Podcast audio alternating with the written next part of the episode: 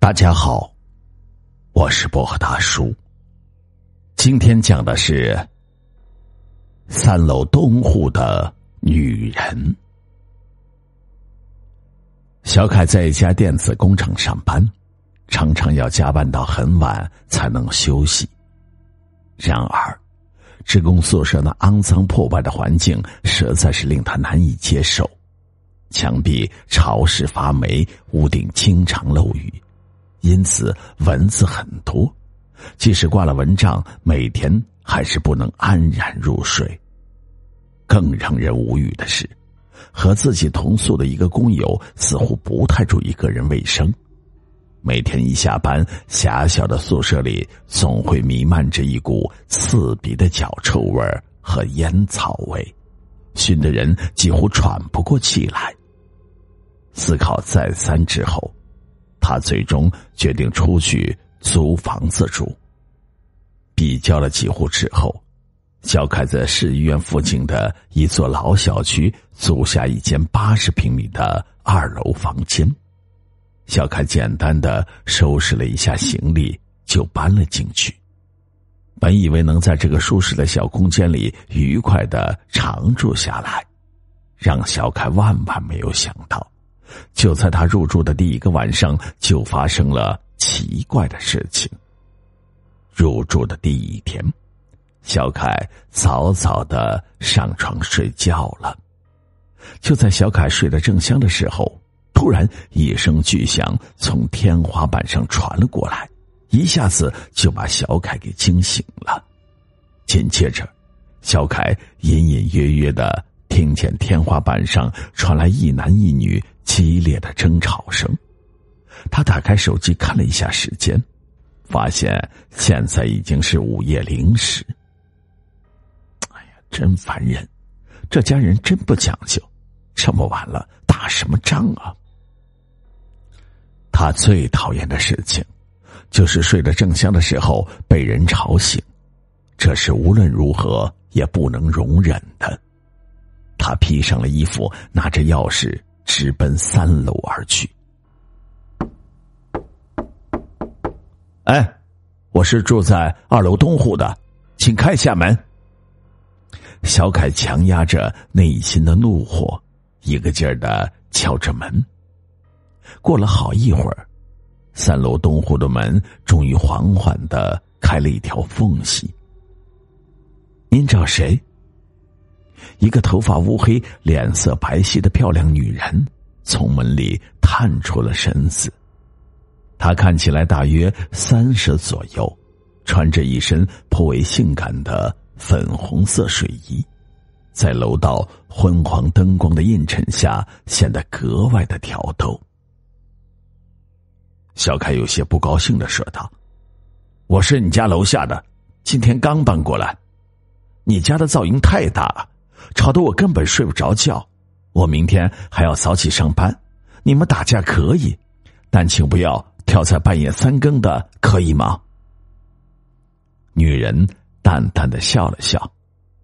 哦，我想你误会了，我一个人在家里看电视呢，正在演一个关于家暴的节目，我听力不大好，把声音开的大了一些，吵到你睡觉了，真是不好意思。啊，没事能小点声，怎么都行。小凯没有再理会这个女人，他懒洋洋的回到了屋子。可根本没有来得及躺下来，楼上的争吵声又响了起来，甚至比刚才的声音还要响。这次，他不光能听到吵闹声、砸东西的声音。还能听见女人撕心裂肺的哭嚎声，男人狂躁的咆哮声。妈的，有完没完呀！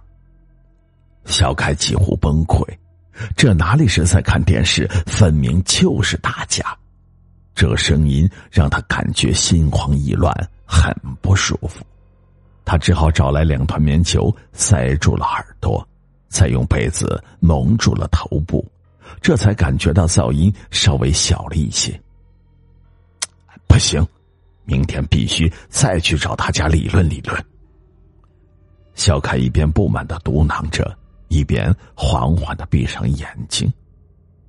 第二天晚上，小凯早早的下了班，他并没有回家，而是直奔三楼东户而去。他用力的敲着门，可是过了许久也没有人开门。把耳朵凑到门边，仔细的听，里面静悄悄的，一点声音也没有。奇怪，难道出门了？小凯疑惑的挠了挠头，可就在这时，对面的邻居的门忽然打开了，一个胖乎乎的中年妇女从里面走了出来。小伙子，你找谁呀？哦，阿姨你好。我是刚搬来的二楼东户，我想问您一下，您对门这家人不在家吗？对门我家对门现在根本没有人住啊。中年妇女慢悠悠的说道。小凯感到非常的吃惊，不会吧？昨天晚上我还听见这两口子在吵架，声音特别的响。我还上去找他们理论的，是一个女的开的门，她还骗我说在家里看电视呢。什么？中年妇女的脸色立刻阴沉了下来，沉默了许久之后，她才缓缓的说道：“三年前，这里确实有人住的。”那是一对三十左右的年轻夫妻。那个女人生活很放荡，经常往家里领一些不三不四的男人回来。她对象是个老实巴交的男人，虽然知道真相，却一直容忍对方。可没有想到，女人并没有因此而收敛，反而越做越过分。终于有一天，男人忍无可忍，在大吵了一架之后，男人把妻子给杀了，血流的到处都是，那场面可惨了。那男人三年前也被枪毙了，嗨，可惜了。小凯听完对方的讲述后，浑身起了一层鸡皮疙瘩。他勉强的笑了笑之后，就快速离开了。